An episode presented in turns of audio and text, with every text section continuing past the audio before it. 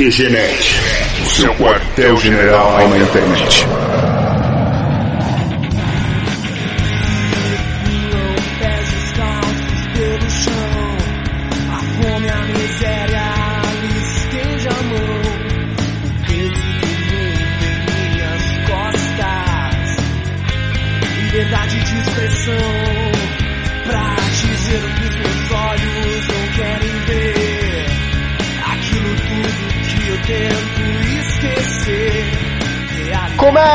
Mais uma edição do QG Podcast do QGNet.com.br.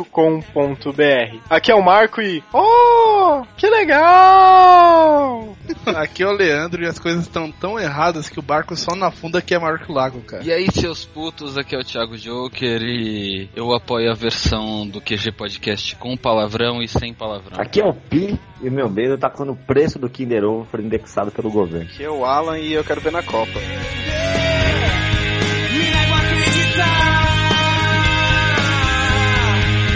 Tudo vai mudar.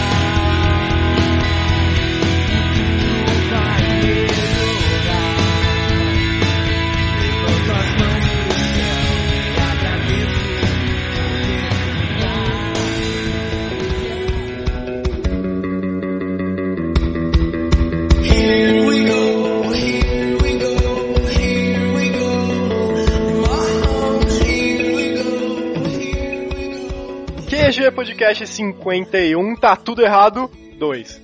É a continuação de um podcast que a gente gravou da edição 27, né? Foi em 2009. E antes de mais nada, pô, a gente tá gravando esse é o primeiro podcast de 2013 e o mundo não acabou, né? E aí, vocês fizeram muita dívida? É, o meu esquema com o Papa ele não cumpriu direito e aí teve consequências graves. O combinado era que o mundo acabasse ano, ano passado, não esse ano. Será que é por isso que ele renunciou? Ele tava só esperando o mundo acabar no Apocalipse Maia, daí não acabou, ele falou, ah, deixa quieto, vou embora. Bicho, bicho, o, o Papa tá renunciando é que a coisa tá preta, né? É, daí tem uma nova teoria de fim do mundo, né? Dizem que vai acabar no próximo Papa agora. Não, dizem que pela Bíblia o último Papa vai se chamar Pedro. Que é o próximo, segundo Não, as... não, eles estão querendo evitar usar Pedro. Mas se usarem, meu, já era, fodeu. Já pensou que é muito louco? A trollada da igreja, né? Nossa, cara. É, o mundo não acabou. É legal que eu tinha visto uns posts no Facebook do pessoal anunciando a venda de Ferrari que foi comprada no fim do mundo. Acabou se consolidando a maior trollada da história, né? A trollada Maia, no final das contas. Mas, enfim, o mundo não acabou e a gente tá aqui se preparando pra Copa do Mundo, olha que beleza. E se esse podcast ficar pronto ou só depois que o mundo acabar? Tecnicamente, a gente não tá falando uma bobeira agora. Mas aí ninguém vai ficar sabendo. Ah, então segue, velho. Outro comentário antes de começar o tema mesmo, vale dizer que o QG Podcast a gente tava tão bitolado com o fim do mundo, festas e tudo mais, a gente acabou não fazendo nada especial no site, mas o QGNet fez agora em janeiro cinco anos, né? Cinco anos completados de site no ar e cinco anos de QG Podcast. Tudo bem que a gente parou durante um ano de hiato, que tava todo mundo fazendo TCC, mas cinco anos desde que o site nasceu. Parabéns pra todo mundo, parabéns a todos nós, aos ouvintes que aguentam a gente desde aquela época, olha que beleza. Fala verdade, presentes. Marco. E, e os presentes? porque tava todo mundo deixando a cara. É verdade. Gravamos até o episódio proibido do QG Podcast. Pois é, nesse meio tempo, justamente durante as celebrações do aniversário do QGNet, a gente reuniu a galera pra beber num bar e gravamos o podcast proibido. Olha que beleza. Inclusive, E depois de ter bebido, que é pior ainda. Exatamente. Eu lembro que tava todo mundo bêbado falando um monte de besteira que ficou gravado. O Thiago falando num celular que não estava gravando. Teve isso também. É verdade, cara. E daí, em determinado momento, eu lembro que eu falei, ó, fica, continua gravando aí, eu vou no banheiro. Cara, quando eu voltei, depois eu ouvi o que vocês falaram. Acho que eu nunca fui aloprado tanto na minha vida, tipo, 10 minutos. Que isso, Marco entrando na terapia depois de ter ouvido. É, esse podcast, infelizmente, os nossos ouvintes não vão ouvir nunca, mas fica. Agora eu tô lembrando do que a gente falou Eu, de eu não, você, você percebe como o Marco é manipulador, ó. como eu não estava presente, acho que eu e a Regina Duarte estamos com medo desse tipo de coisa.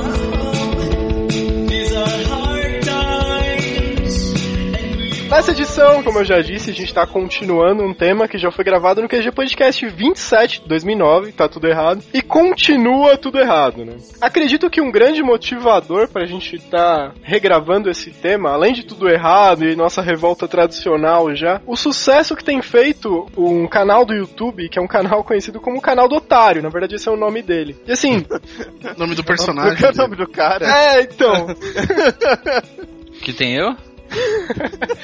Ah, não E comigo. basicamente é um cara que ninguém sabe quem é, uma pessoa anônima, que tem gravado uns vídeos, ele altera a voz e tal. É um saco de pão na, na cara, animado, na verdade, com nariz de palhaço, e ele faz denúncias contra empresas, contra bancos, contra o governo. Agora que você falou, descreveu ele, percebi que ele não é de verdade. Não Olha é só. a real dele.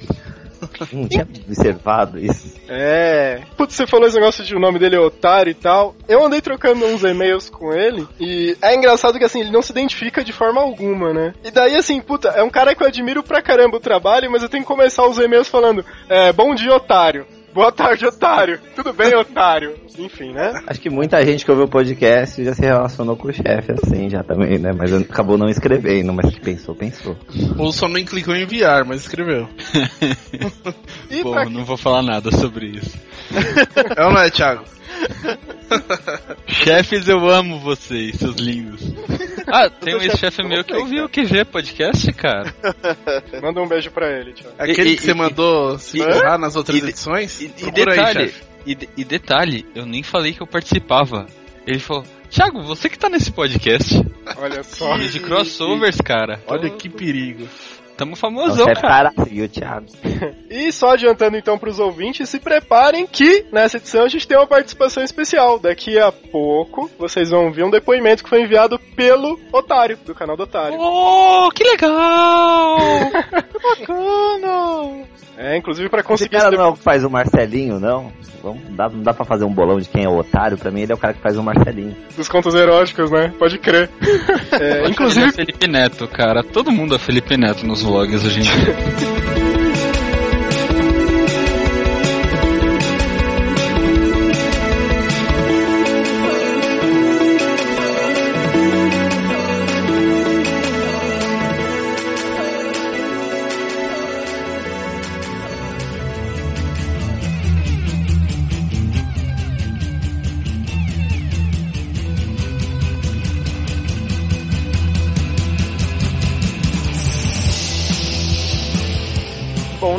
a gente vai abordar diversas coisas que a gente vê como erradas na nossa sociedade, fazer alguma reflexão sobre o assunto. A gente espera tentar atingir também os ouvintes de, sei lá, de alguma forma que cause alguma influência positiva nas pessoas com esse podcast, né? O primeiro assunto que a gente separou aqui na pauta pra comentar é um caso que chocou o Brasil inteiro, que foi a tragédia lá de Santa Maria, que é uma boate que pegou fogo e morreram mais de 200 jovens. Foi uma coisa realmente muito chocante. E isso abriu uma série de discussões, né? Você vê na mídia, Facebook e tal, que é a questão dos alvarás de casas noturnas, alvarás de estabelecimentos que recebem muita gente. Se tá falando disso o tempo todo na mídia, se tá falando disso bastante na internet, as pessoas começaram a se atentar, o governo começou a se mexer. Parece que é sempre assim, né? O governo só começa a fazer alguma coisa quando acontece uma tragédia ou quando tem algum problema, né? É, o problema é que o governo acha que não acontece algum problema. É que nesse caso precisou de 230, 240, ninguém sabe mais a conta exata, morrerem pra balada no Brasil inteiro, cinema, tudo começar a ser fechado, né? Parece que Mas- até um dia antes não tinha problema. Mas assim, não querendo ser pessimista, mas já sendo, é fato que se depender dessa classe política, daqui a poucas semanas, esse esse assunto já vai ter sido esquecido. Eu pensei bastante nisso essa semana principalmente, que foi semana do carnaval. Tava tendo ah, ensaio de escola de samba, comemoração de escola de samba. Tava falando, ah, 5 mil pessoas reunidas na quadra. Pô, eu pensei na hora. Ah, legal, né? E se pegar fogo? É, pois é. né? E escola de samba ainda tem muito esse negócio de ser encontro em barracão, né? Que é um negócio que não tem infraestrutura. Ah, cara, mas desculpa, vamos ser sinceros agora. Aqui em São Paulo, principalmente, que, é, claro, né? É onde eu mais saio, não tem estrutura nenhuma. assim, se acontecesse isso na maioria das baladas que tem, por exemplo, na Augusta, esquece. Ia morrer todo mundo, tranquilo. Com certeza. É óbvio, a gente não manja tecnicamente de detalhes, mas que nem aqui em São Paulo, A quadra Rosas de Ouro, que foi, acho que até a vice-campeã, chegou a ser fechada por problemas. Então, de alguma forma, eles averiguaram a quadra dessas escolas também, né? Eu Senão, trabalhei não do lado, inclusive, cara. Realmente um negócio meio bem precário. E eu tava vendo du- nos jornais durante esse acontecimento aí, pra uma casa noturna em São Paulo conseguir um alvará de funcionamento, pra ter inspeção e tal, demorava até dois anos. E daí assim, você pensa, porra, um cara acabou de investir o dinheiro, abriu um negócio dele, abriu uma empresa, abriu uma casa noturna. Ele não vai esperar dois anos até ter uma inspeção e fazer as obras que tiver. Ele acaba tendo que pagar propina pra alguém. E o que, que acontece? Com esse acontecimento da tragédia aí, esse período de dois anos, do dia pra noite, baixou pra três meses. Ou seja, era dois anos só pro pessoal arrecadar propina, pra poder fazer algum atalho, ganhar dinheiro por fora, porque sempre foi possível fazer em três meses. Não foi do dia pra noite que contrataram mais funcionários, contrataram mais pessoas, desburocratizaram. O processo é o mesmo, só que o que eles faziam antes em dois anos, agora são três meses. Exatamente, eu acho que não tô querendo entrar no mérito se o cara dono daqui fez coisa errada ou não, mas se você olhar do lado de quem empreende, quem abre negócio, é muito, mas é muito difícil você manter tudo certinho. Porque o governo, o governo não, né? Essas pessoas também que se aproveitam da burocracia, que criam burocracia exatamente para se aproveitar. É, é muito complicado você chegar e culpar todo e qualquer negócio, a vendinha do seu bairro que não tem alvará, porque é isso, o cara vai esperar dois anos, ele morre de fome e o negócio não acontece. E, E outra grande. coisa curiosa também. Na, por lei diz que quando você monta uma danceteria, alguma coisa que reúne um público muito grande, você Calma aí, precisa calma de no mínimo. Leandro, Você precisa de, no mínimo- danceteria? É, porque eu não quero falar Isso- boate, que Isso aqui foi, em São isso Paulo é foi uma coisa tiozão, diferente. cara. Dancing Days, velho. Quando você está com a sua patota numa danceteria, Uma balada. falava danceteria, cara. É porque se falar boate aqui em São Paulo, vamos pensar besteira. Entendeu? O, o grande fato é que o que tá acontecendo agora é um período de caça às bruxas. Sempre. A questão é, a grande falha nisso tudo ainda é nossa, porque querendo ou não, imagina se 200 pessoas vão numa casa de, de shows e tudo mais, verifica que só tem uma saída de emergência, o que é algo realmente, meu, qualquer um que para pra pensar, em muitas baladas que vocês vão, se você parar pra pensar, porra, e se pegar fogo essa bagaça? Cara, mas é a maioria, pelo menos que eu vou. Exato, exato, é a maioria. A de rock ainda, aqui de São Nossa, só, só os buracos de rato só. É, Mas É, quem já foi em festa de faculdade, essas casas, tem muito lugar. Se você olhar pro seu passado, você vai vasculhar vários lugares que você sabe que, ah, se tivesse acontecido ali, teria sido até pior, né? Não, e, e eu acho que assim, querendo ou não, essa caça às bruxas que tá rolando agora, na verdade é só mais uma porta pra rolar mais propina ainda. Só vai, só vai realmente mudar efetivamente alguma coisa quando os caras serem cobrados pelo público que frequenta. Pois é. Hum, é, eu acho que é É. mais ou menos por aí mesmo, talvez seja o caminho. Então, o negócio curioso nesse, nisso tudo é o seguinte: eles falaram que o plano de prevenção a incêndios estava vencido. Então, quer dizer, existia um, certo? Só que a casa só tinha uma saída de emergência. Exatamente. E, E essa saída não foi fechada, né? E como pode, se a lei é baseada na BNT, que serve de parâmetro para a lei estadual, a BNT fala que existam duas saídas, mesmo que a principal seja a saída de emergência, tem que haver outra. Então, como foi aprovado um plano de emergência se só tinha uma saída? Alguma coisa rolou aí. É, outra saída Nossa, eles cara. consideraram necrotério, né, cara? Pensando em várias baladas aqui então que tinham que ser fechadas, viu? Cara, quase todas que eu conheço. Inclusive a que eu fui hoje. Quase todas que eu conheço, o mesmo local de entrada é o mesmo local de saída. Não tem mais de uma saída. Tem muita questão também, os donos de balada, eles querem controlar o acesso de entrada e saída do lugar, né? Por conta da comanda e tal. Sim, teve toda aquela questão dos seguranças que barraram. E se tivesse um Nextel entre o, ca- o segurança que viu o fogo e o segurança que tava na porta, teria resolvido. Então esse tipo de coisa não é nem norma de segurança, nem nada, é um procedimento, né? Pô, e aqui em São Paulo, eventos desse, com mais de X pessoas, não precisa ter um bombeiro responsável e presente no local? Quando, você, quando pelo menos eu vou muito nesses shows que tem aí em estádio ou, ou jogo de futebol. No, no geral você vê, você vê muito policial dentro, você vê bombeiro, mas assim também não vai passar por nenhuma situação drástica, né? O que você vê às vezes é uma muvuca por causa de um assalto, alguma ocorrência assim, né? Mas é complicado você imaginar 60 mil pessoas empolvorosas por causa de alguma coisa que aconteceu. Ah, Sabe o negócio que me deixou mais puto nessa história toda? Quando, quando veio, veio a público essa história da banda ter tentado pegar um extintor de incêndio e ter tentado apagar e não ter funcionado, entrou em pauta a discussão de que durante, acho que foi dezembro, alguém tinha pegado o extintor lá e tinha brincado e não substituíram o extintor, sabe? Aí tentaram caçar o maluco Ai, cara. Extintor em dezembro, velho. Cadê, Não, os caras tentam- tentaram responsabilizar o pessoal da banda, tentaram responsabilizar o cara que brincou com o extintor e. Porra, e quem deu esse alvará que venceu aí, né? Foi É, o Papa, por isso que ele renunciou. Foi o papo. É renunciar antes de ser caçado, né?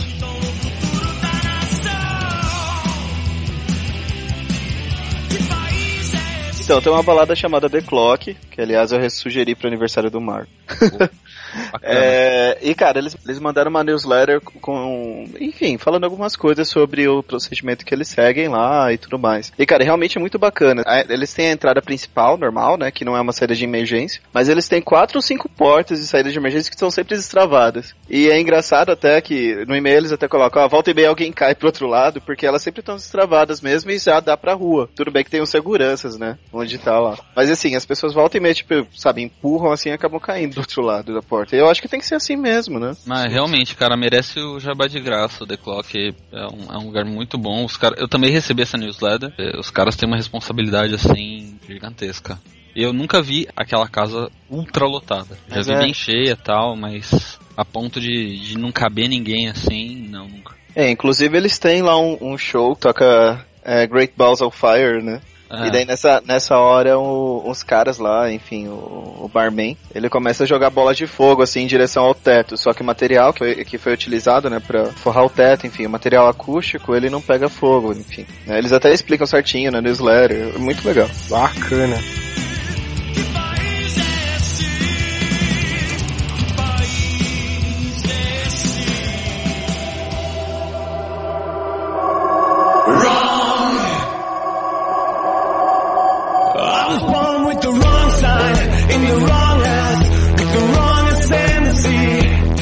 Bom, saindo desse assunto de tragédia, né? Jabá feito, vamos falar de uma coisa ainda mais trágica. Que o é... momento Sônia Abrão do, do podcast. né? Ok, vamos falar de coisa boa, Marco? Não, vou falar de uma coisa pior ainda, que é a situação política do nosso país. Começando pela Copa do Mundo, né? Várias palhaçadas que eu tenho certeza que o Pi tá acompanhando de perto. Cara, tá, tá complicado, né? Porque assim, agora já meio que oficializaram, assim, ó. Vai custar quatro vezes mais do que a gente achou, a gente vai entregar menos da metade do que a gente achou que ia fazer. Já começaram a desencanar dos projetos de infraestrutura, o tal do legado da Copa, das cidades. Isso já, já se desencanou, pode ver. Acabou. Pior que é verdade, né? Acabou, Trem não, até mas- Campinas, É, acabou. é verdade. Pelo menos os caras tiveram meio que essa cara de pau aí. Falaram, não, vamos, vamos assumir já de agora, não vamos esperar chegar na Copa, né? Você vai estragar a Copa. Então, ó, não vai Trem ter pra legado. Campinas já era. É, uma coisa que me incomoda mais ainda, esse pessoal que é envolvido no comitê e tudo mais, é falando assim que, olha, não vamos fazer notícia ruim, vamos parar com essas coisas, né? Campanhas também tentando detonar nós que não gostamos, não aceitamos, pelo menos eu não, não acho que nem precisaria acontecer também. A Copa do Mundo, acho que tem que ser, tinha tanta coisa, assim, não que seja contra, mas a gente sabe que quem tá gerindo esse dinheiro público que tá sendo investido, sabe que tá acontecendo coisa errada. Você tem certeza, acho que eu vi uma pesquisa que 70% associa a palavra corrupção com a palavra Copa do Mundo no Brasil. Então, eu, eu acho que se fosse uma coisa assim só, lidando com a iniciativa privada, a FIFA, os times, as organizações todas, seria uma história, mas como tem que bancar com dinheiro público, e aí é o dinheiro nosso, aí complica porque você tem certeza que vão aproveitar. E é o que já tá acontecendo, já des- desencanaram das obras, desencanaram de tudo, assim. Pô, e eu li hoje que o estádio do Corinthians, que pelo que eu vi, tá recebendo verba da Prefeitura de São Paulo, é, é a obra de estádio mais cara dos últimas, sei lá, das últimas 10 Copas, uma coisa assim. Pô, é dinheiro nosso ali, né? Pro bem que vai ser de um clube particular depois, então sei lá. Cara, até aí, tudo bem. O que eu não aceitei, desculpa pessoal que mora nessa região, nada contra vocês, mas va- va- vamos ser coerentes. Pra que fazer uma porra de um estádio em Manaus, velho? Sério? Sério? Não tem futebol lá pra dar que, pra que time grande de Manaus? Cara, eu, eu nunca ouvi falar em lugar nenhum do campeonato amazonense, velho. Cara, eu tenho um amigo meu que mora em Rondônia e ele é palmeirense, porque lá não tem um time. Não, cara, sabe? Pra que vai, vai fazer um estádio lá, sendo que, primeiro, as condições de, de clima pro povo que vai jogar já vão ser péssimas. Meu, os- eu tenho pena dos infelizes que vão jogar naquela região. Porque, É, sinceramente, isso daí- só isso- de pensar lá eu já sinto calor. Cara, isso é bom porque o brasileiro vai ter vantagem, pensa bem, ó. É, vai vir cara da África lá. É, fudeu. É. É, nossa, tá frio aqui, aí vai jogar de É, né, maneira comprida ainda. Teve Sabe? uma, uma entrevista que eu vi que resume bem a forma que eu penso, também. Acho que vocês também vão concordar que foi do Sadenberg na CBN entrevistando o Alckmin, que é o governador do estado de São Paulo. O Alckmin, o governo do estado de São Paulo, vai bancar lá ó, as arquibancadas temporárias no estádio do Corinthians. Aí o Sadenberg perguntou, mas por que, que vocês vão bancar isso? Ah, porque a gente vai investir esses X milhões, porque vai permitir ter mais torcedores, vai vir mais turistas e vai dar um retorno muito maior para a cidade do que os 40 milhões que a gente está investindo. Então o Sardenberg falou, legal. E 40 milhões investidos na educação, dá um retorno de quanto para a gente poder comparar? Aí o Alckmin ficou em silêncio e aí não conseguiu responder. Falou, não, não é bem assim, não dá. Oh. Ele, não, não, é se eu investisse 40 milhões na educação, quanto que isso vai gerar de riqueza pra- pra gente de volta? Não é mais do que, do que um jogo na Copa? Cara, ele destruiu e eu, e eu penso mais ou menos dessa forma. Tudo bem, concordo o argumento. Vai pôr 40 milhões lá e vai vir. Tem uma obra milionária que estão fazendo também aqui em São Paulo, que é a do monotrilho lá, né? Na verdade é um aerotrem disfarçado. Aerotrem, Que rapaz. vai, Ah, Levi, eu te amo, Levi. vai ligar Tem, o, aerotrem. o aeroporto de Congonhas até o estádio do Morumbi. Mas aí tem dois pontos, né? Primeiro, se você vai ver um jogo, você não vai chegar do aeroporto e vai direto pro estádio. Eu acho que ninguém faz isso, né? Ainda mais turista que tá vindo de fora. E outro ponto, que jogo da Copa vai ter no estádio do Morumbi? Alguém me explica? Nenhum. Olha que beleza. É isso porque o projeto, na verdade, original foi feito pro Monubi, a ser o estádio da Copa, e na cabeça deles era esse o mecanismo. O cara chega do aeroporto, vai pro estádio e. Assim, que sabe? Não... Ficou mais caro reformar o melhor estádio de São Paulo do que construir um novo. É, cara, dá tudo errado. Eu acho, foi, foi o que eu falei, eu acho que independente da paixão clubística, sou São não, Paulino. independente. Eu acho que o, Clubística. qualquer, qual- qualquer, qualquer time, com todo respeito também à portuguesa do Thiago, tem condições de bancar seu próprio estádio, sua própria coisa. Ninguém precisa ficar pedindo ajuda de governo pra. Não, portuguesa não, pra mas. fazer. Você torce pra portuguesa, tio. Torço, cara. Tem gente que torce pra portuguesa. Agora você tem certeza que ele é um psicopata, né? Não? É, fudeu. É, é- é gene recessivo de família, cara. Pô, E é quando português. começaram a falar de Copa, é, acho que na verdade quando começaram a fazer os planos no governo, Senado, Câmara e tal, acho que é um, um, dois anos atrás, não teve uma lei aí que foi votada, não sei se foi sancionada, que era justamente pra burlar a burocracia, pra poder fazer obra da Copa sem licitação e sem planejamento? Não teve uma coisa assim? Acho que até uma lei do Romário. Na, na verdade, isso sempre existiu. É um esquema de, de fazer licitação de emergência. A questão é, quando eles fizeram esse cronograma da Copa, meio que eles já estavam contando com essas licitações de emergência. E já tava em emergência, né? É, tava eles já, tava- já sabiam que ia entrar em emergência. Não, mas é uma coisa mais ou menos assim, né? Você tem tempo pra planejar, só que você vai enrolando, vai enrolando, vai enrolando. Ai meu Deus, tá em cima do prazo. E Emergência. outra, eu, eu acho que assim, a Copa podia, se ela fosse pra acontecer do jeito correto, ela teria acontecido de um jeito muito mais humilde, que é mais ou menos o que a gente tava falando. Sabe, aproveita o que já tem de pronto, reforma, faz uma coisa mais enxuta. E de repente nem precisa de todas as cidades, tanto de sede que participou. Eu tinha uma expectativa que São Paulo, na hora que ia encarecer tudo, ia renegar. Porque se você olhar Copa do Mundo nos Estados Unidos, não tinha Nova York, Copa do Mundo no Japão não teve Tóquio, sabe? Na própria Alemanha, a FIFA fez milhões de exigências lá que a FIFA quer ganhar o dela, né? E a Alemanha não E concordou, falou, não, não quero, não, não vou fazer, sabe? Então, E outra, o pessoal que pega a linha vermelha pra trabalhar, na época de Copa, esquece. Porque Não, acabou, pra quem já pegou o metrô, não consegue entrar no, no dia normal. Então, mas vocês sabem se fechou os feriados? O pessoal tava com projetos de lei, né? Pra que durante os dias da Copa fosse feriado no Brasil. vai ser feriado. As cidades que tiverem jogo vai ser feriado. Vai ser feriado mesmo, fechou isso? Vai, vai. Muita doideira, né? Na verdade, É você gente- admite que você tem uma incapacidade técnica de fazer as coisas funcionarem. Tipo, tendo evento grande, a cidade continua funcionando. Fala, não, acabou a cidade, morreu. Eu, eu arrumei um jeito genial. Hã? Vamos fazer o seguinte: a gente para Hum. tudo e faz só isso. Porque isso vai dar mais dinheiro do que o resto todo funcionando. Eu, eu tenho que Exato, ser mais e boa. pessimista Pode ainda, ser. gente. Eu realmente tenho que ser mais pessimista. Imagina então se no dia da Copa chover. Hoje vocês foram testemunhas. Vocês, meus caros ouvintes, a, a gente tinha combinado a gravação para cerca de 10 e meia da noite. Começamos mais ou menos meia-noite, porque choveu e virou caos em São Paulo. Ninguém conseguia chegar em casa. Simples assim. É, cara. São Paulo, a infraestrutura realmente. Se não aguenta uma chuva, imagina uma chuva com evento. Olha só, chuva mais copo. Imagina na Copa. Imagina na Copa. Putz. Agora eu desafio vocês a falarem uma- algumas coisas positivas também da Copa. Prostitutas falando inglês.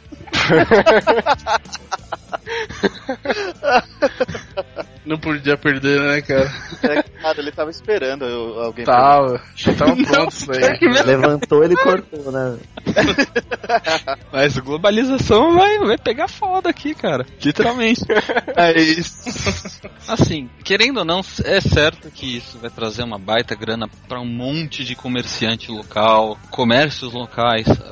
Meu pai é comerciante, então eu, eu sei bem disso, cara. O quanto uma movimentação maior de pessoas, principalmente de outras regiões, vai dar uma abastecida animal na economia. Cara, Mas sabe uma coisa que eu fiquei indignado quando eu fiquei sabendo? A bandeira do Brasil, a bandeirinha, é fabricada na China. Uhul. Isso tem uma, uma incoerência um pouco grande, cara. Cara, tudo é fabricado na China. Tudo! tudo. A alface é fabricada na China, se vacilar.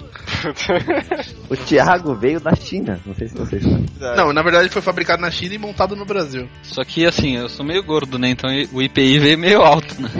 Cara, 27,5, né? é, cara.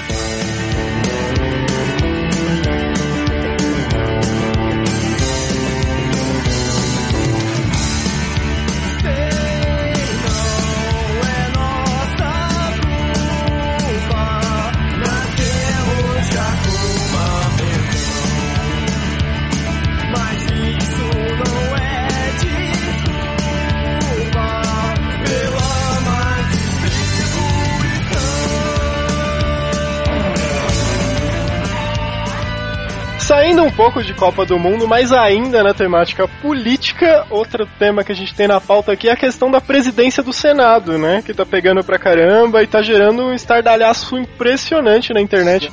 Apesar Agora- que qualquer coisa gera estardalhaço na internet hoje em dia, né? É, isso não é referência de nada, né? Não, A internet virou um lixo, né? Antes da gente continuar, eu posso fazer um desabafo? Faz. Prometo que vou tentar ser politicamente correto, tá, Marco? Obrigado. A galera do Facebook que fica fazendo campanha, até o Papa renunciou, porque o Renan não renuncia. Larguem de ser animais, seus imbecis. Se esse imbecil renunciar, ano que vem ele pode concorrer a qualquer merda de novo. Ele tem que ser caçado, tem que ser julgado, pra cancelar os direitos políticos desse infeliz. Em 2007 ele... Não, mas peraí, isso me, me traz uma dúvida. Se o fato dele ser processado, ele eh, fica impedido de assumir um outro cargo, por que o Genuíno assumiu? Eu tô falando do Papa ou do Renan Calheiros? Não, do Genuíno. Mas o Papa pode voltar ao Senado? A questão é que o Renan... Ele Mas quem fez o Vaticano foi o Maluf. Nossa, velho. Explodiu agora. Ah, não, ó, eu Bom, tô tentando falar... podcast. É, Não, Boa calma, noite, calma, calma Vou aí. começar a falar de pintocóptero aqui, mano. Mas se o Papa renuncia, tocando? ele pode voltar? Não, Fazer essa cara, CPI do Papa. CPI do Continua, Thiago. Vai, Thiago. respira, pronto. Ah, no caso do Genuíno, ainda não, não, não decidiram exatamente, ainda tá aquela briga do legislativo, né? Pra decidir se realmente vão caçar os direitos do Genuíno ou não. A questão é que o Renan Calheiros, ele quando estava sendo julgado em 2007, ele renunciou exatamente para não correr o risco de perder os direitos políticos. É, e esse é um dos motivos que revoltou o pessoal agora, né? Ah, Não. E, e vai pedir pra um maluco renunciar de novo? Não, De eu novo. tenho que ter que pedir a cabeça dele logo. Então, mas além da renúncia de 2007, tem uma outra parada que ele foi eleito com votos secretos, né, na Câmara. Isso também foi uma coisa meio revoltante, porque, assim, os caras que votaram nele, que a gente também poderia pedir a cabeça, digamos assim, é, não se identificaram, né, fizeram tudo por debaixo dos panos. Não, E se cara, você perguntar pra cada um, fala assim, eu? Você é E- louco? e- não, esse, esse já é um problema muito maior que é, que é o próprio regime democrático brasileiro, cara. A questão não, não votaram no Renan Calheiros, votaram no partido do Renan Calheiros. O fato dele ser do PMDB, que é um partido que tem um poder expressivo, tanto no Senado quanto na Câmara dos Deputados, meu, se fosse, se fosse eu lá do PMDB, eu sendo escroto do jeito que eu sou, os caras iam votar em mim. Não ia ter jeito, entendeu? Podiam colocar um boneco de posto de gasolina. Iam votar no boneco de posto de gasolina. Eu volto em você, Thiago. Ah, obrigado, querido. O Thiago até ficou ofegante agora. Calma, respira. Cara, não, é, é sério. Eu tô acima do meu peso, cara. Toda vez que eu vejo essas bagaças, eu, eu corro o risco de infartar. Eu, eu, e, e é sério, eu, eu ligo a chave do infarto no máximo nessas horas. Respira, toma uma água. Calma. Cara, esse papo de infarto, eu vou comer o torresmo e já volto. Pera aí. Torresmo e uma cachaçinha. Não, Coca-Cola, pô. Tem, tem semana, não vou trabalhar de ressaca, né? Uma coquinha. Pô, é interessante que, apesar de tudo, por conta desse rebuliço na internet e tal, parece que eles vão fazer esse tema. Vai rolar uma pressão agora da mídia, que já tem rolado, na verdade. Eles vão acabar fazendo mesmo o cara renunciar ou ser iniciado uma CPI, que eu acho mais difícil, né? E tudo por um cara, né, que começou um abaixo assinado, uma petição online, e ele teve mais de 1% da população que assinou o negócio, sei lá, quase 2 milhões, 2 milhões de assinaturas, né?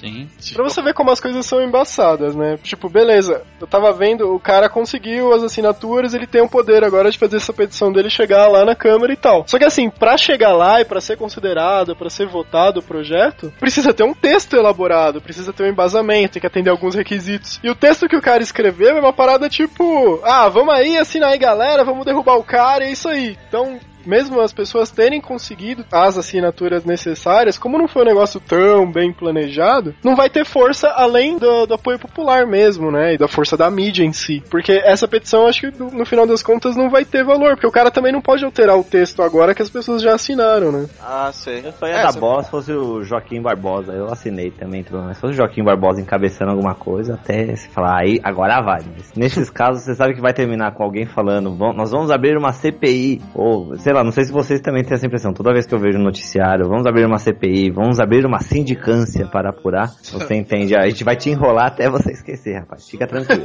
É, então, isso me lembra aquela cena do Tropa de Elite 2, né? O cara fala, Ei, já instauramos uma, um processo de não sei o que, administrativo, pra averiguar os fatos. Querem. Esse mesmo deputado hoje tá traficando mulheres pra Turquia.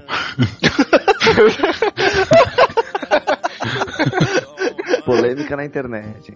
Inclusive, Tropa de Elite 2 tem aquela cena inspiradora que o Capitão Nascimento puxa o deputado pra fora do carro e arrebenta ele na porrada, né? Isso que é uma Cara, cena a- que... aquilo, aquilo foi como se eu mesmo batesse naquele deputado, cara. Foi lindo. Eu chorei de emoção naquela Não, hora. cara, e mó, Não, tipo, o mó cena. inteiro levantou e aplaudiu, cara. Não, e assim, mó cena tensa, porrada, sangue, negócio É, mó realista. legal isso. E eu dando risada no cinema, foi fenomenal. É, eu dando risada, eu dei risada também, mas a galera aplaudiu também, foi uma cena comovente, assim. Todo mundo se sentiu extasiado.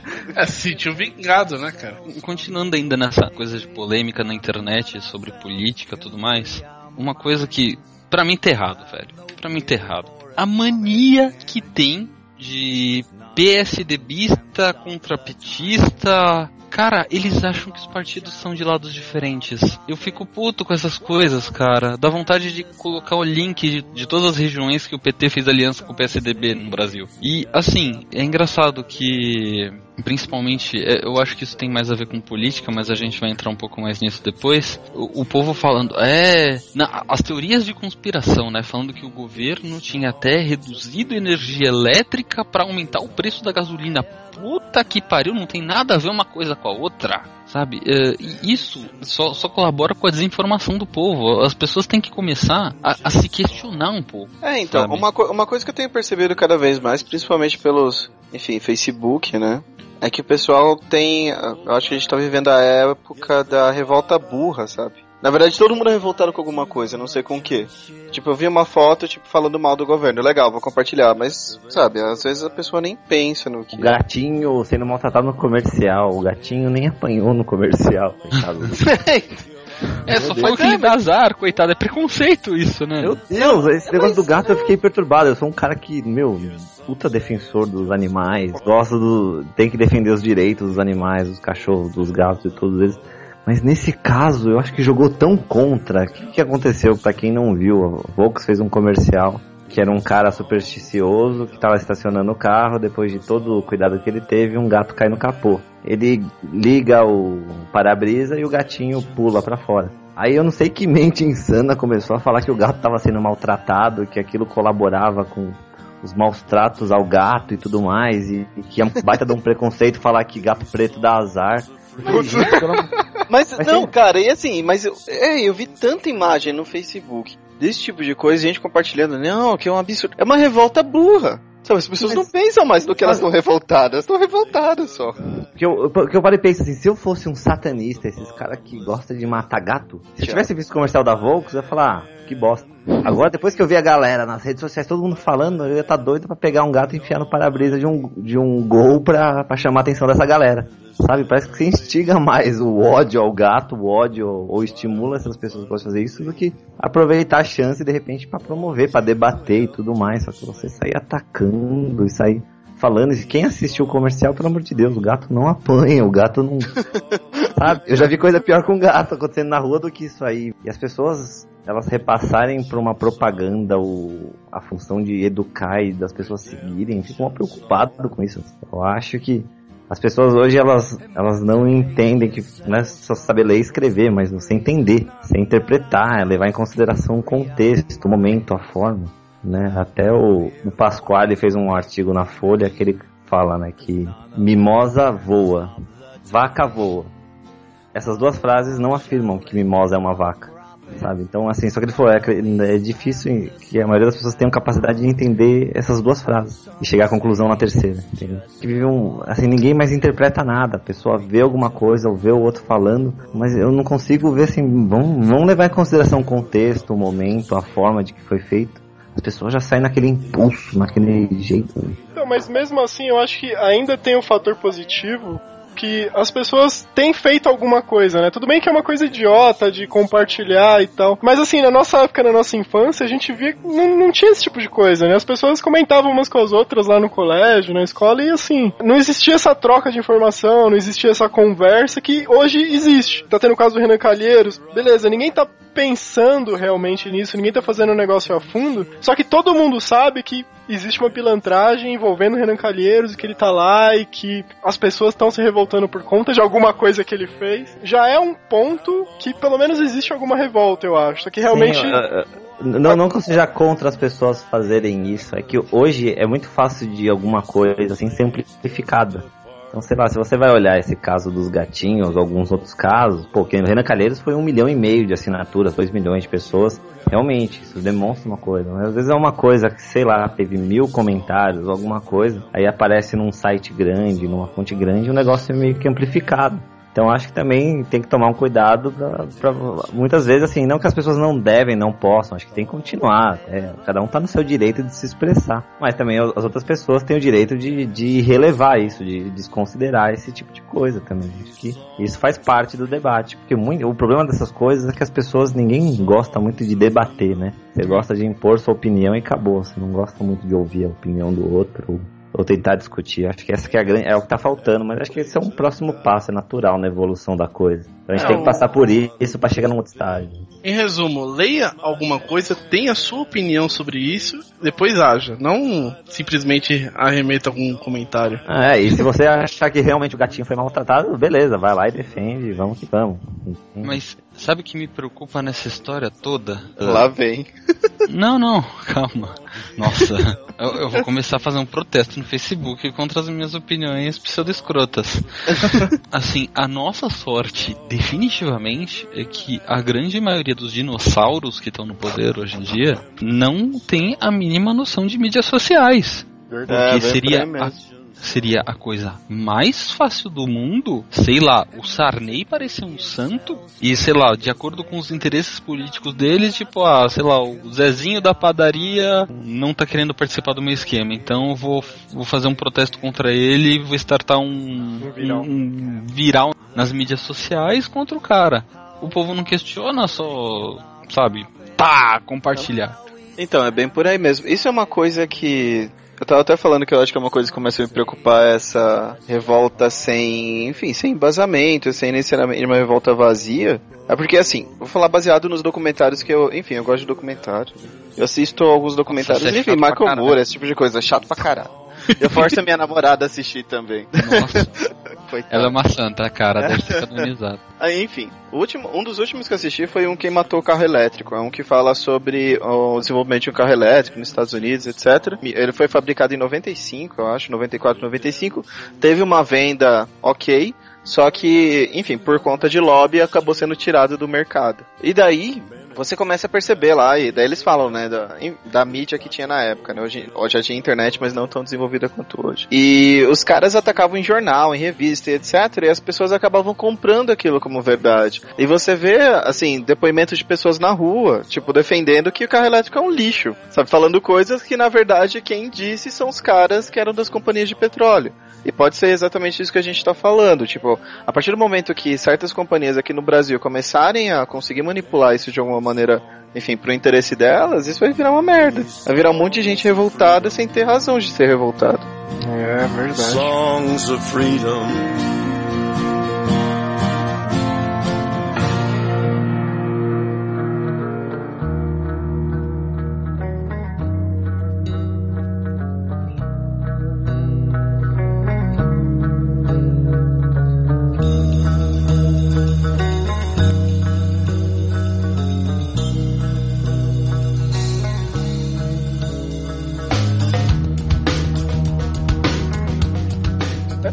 De ir pro próximo tema, queria já aproveitar aqui e fazer a indicação do que foi o motivador pra gente regravar esse tema agora, né, nesse momento, que é o canal do Otário, que tá aí no ar acho que um pouco mais de um ano. A gente já falou bastante dele até agora, e assim, Basicamente, ele tem feito alguns vídeos na internet criticando empresas, criticando serviços.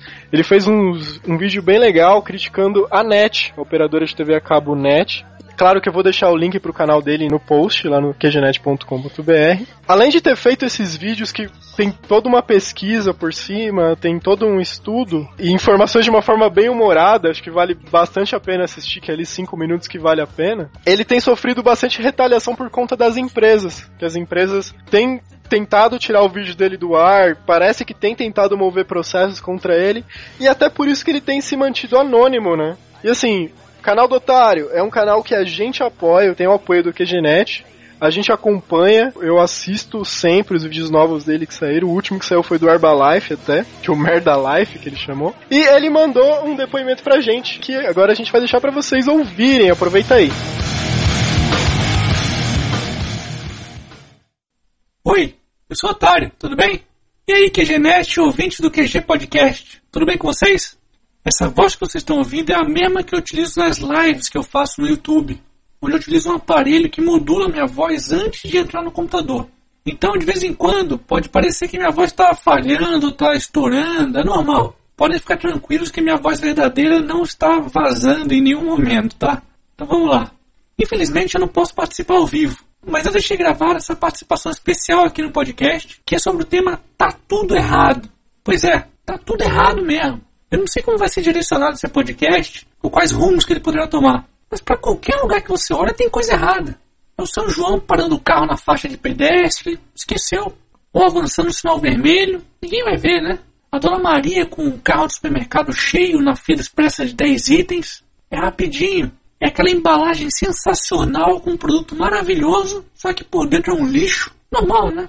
É empresa de banda larga que fornece um produto, mas não entrega nem 20% do que você contratou. Beleza, Natal provou. Um carro que custa metade do preço em outros países e vendido no Brasil no mínimo pelo dobro. Tudo bem, é só passar lá infinitas prestações que cabem no meu bolso e beleza. Normal. É uma empresa prometendo retornos de mil por cento ao ano, sem risco, onde você tem que recrutar o seu pai, seu avô, sua tia, o papagaio, o cachorro. Mas não é pirâmide. Normal, tudo normal. Aliás, a Telex Free, que está ficando bem famosa com esse tipo de coisa, principalmente no interior do Brasil, fazendo vídeos no YouTube de ex-ambulante que agora dirige Ferrari graças a Telex Free. Só que eu já recebi informações que o carro não é dele. Então, é só pilantragem. Uma pessoa querendo levar vantagem em cima da outra a qualquer preço. Por falar em pilantragem, é bandido sendo eleito para a presidência do Senado e do Congresso por outros bandidos. Normal, né? Para boa parte das pessoas, é como se nada disso fosse com elas. Não é comigo. O problema é do vizinho, é da televisão, é do YouTube. Mas para mim o grande culpado por esse sentimento geral de que tá tudo errado é o próprio povo, que tá em coma profundo. E tem que ser acordado para a realidade, a base do choque da porrada. É isso que eu tô tentando fazer nos meus vídeos, quando eu não sou censurado, né? Pra tentar acordar as pessoas para a realidade. Felizmente, agora já são mais de 200 mil inscritos nos meus dois canais do YouTube, procurando informação, debatendo, como nesse podcast, onde você vê pessoas discutindo, procurando soluções, enfim, tentando acordar outras pessoas. Aos poucos a gente vai conseguir fazer isso. E mostrar para as pessoas que, se elas mesmas não olharem para si próprios e corrigirem os problemas delas, acabando com esse negócio de jeitinho brasileiro, uma mão lava a outra, fala com fulano de tal que é meu amigo. Se não acabar com isso, nada vai mudar. Bom, o que eu tinha para dizer é basicamente isso. A participação foi curta, mas eu espero ter contribuído com alguma ideia. Muito obrigado pelo convite de vocês. Um grande abraço pro pessoal do QG e para todos os ouvintes do podcast. E é isso. Abração. Fui.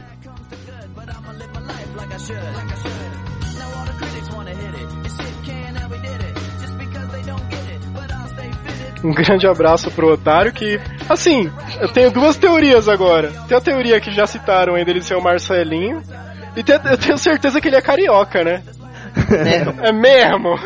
E o Marcelinho é carioca, rapaz? Olha só, aí a gente revelando.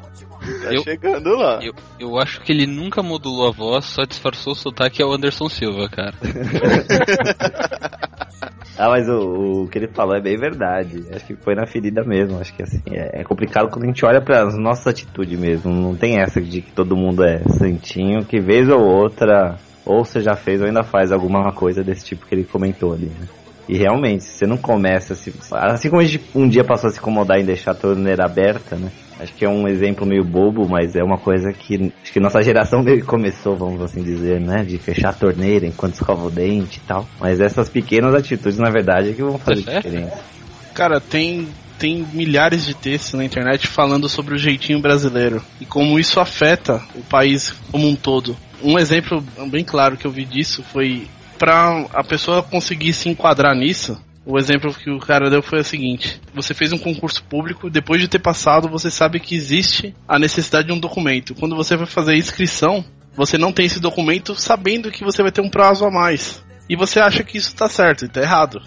Por quê? Porque você tá contando com o jeitinho brasileiro já. Então, esse jeitinho brasileiro, lá no final, na ponta, no político, ele se torna um jeitão brasileiro. Entendeu? Então isso é uma coisa enraizada. Por exemplo, teve uma decisão de uma de uma juíza no Rio Grande do Sul, se eu não me engano, uma montadora fazer um recal dos carros dela que estavam estavam com um problema lá e tinha que fazer o recal. E teve um desembargador que falou assim: "Não, isso vai manchar a imagem da empresa. Então, esse recal tá bloqueado". Ele acaba Entendeu? expondo a segurança das pessoas em prol do lucro, né? Então, aí ele falou assim, ó, não podemos sujar uma imagem da empresa. Então nós não podemos falar que um cara fabricou uma coisa ruim, sendo que ele fabricou algo- algo ruim. Entendeu? Então essa hipocrisia que a gente tem de não punir quem, quem fez alguma coisa. Mesma coisa assim, não vamos falar que esse cara roubou, mesmo ele tendo roubado, porque na eleição isso pode prejudicar a imagem dele. Como assim, cara? Ele roubou. E até um dos vídeos que mais me chamou a atenção, pelo menos, que é um assunto que eu tenho estado mais em cima, que é um dos vídeos do canal do Otário que fala sobre o- a produção de carros. No caso, ele cita o exemplo do Gol 1.0, que no Brasil sai em torno de 30 mil reais. Daí, assim, ele faz um comparativo no vídeo dele do mercado lá fora, mercado, por exemplo, do México, né? Lá nem existe Gol 1.0, eles não vão vender esse carro que só tem aqui no Brasil, carro pra brasileiro, carro pra esperto. E assim, ele pegou o exemplo de um Gol 1.6 que já vai ter lá. Gol 1.6 aqui no Brasil tá em torno de 37 mil reais. Lá no México, esse mesmo carro é vendido por 18.500 reais, o equivalente a 18.500 reais. Isso é exatamente pela metade do preço do carro. E assim, é o carro que é fabricado aqui no Brasil, é o mesmo carro. É fabricado aqui e ele é exportado para o México. Pagando assim- importação e transporte. É, então, ele deveria chegar lá pelo mesmo preço que a gente paga aqui, só que mais a taxa de importação, transporte, frete, sei lá mais o que. Só que ele é vendido lá pela metade do preço. Tudo isso se deve impostos abusivos, é, lucro da montadora e da vendedora. É, no cálculo que o Otário faz no vídeo dele, se fosse feito um imposto de 100%, o lucro da montadora de 100% e da concessionária de 100%, o carro ainda seria vendido por 33 mil reais, que seria menos que os 37 que a gente paga na verdade. Porque o custo de produção do carro no Brasil, ele estima que seja em torno de 8.500 reais. 8.500 reais, a gente paga esse absurdo, não, não tem sentido.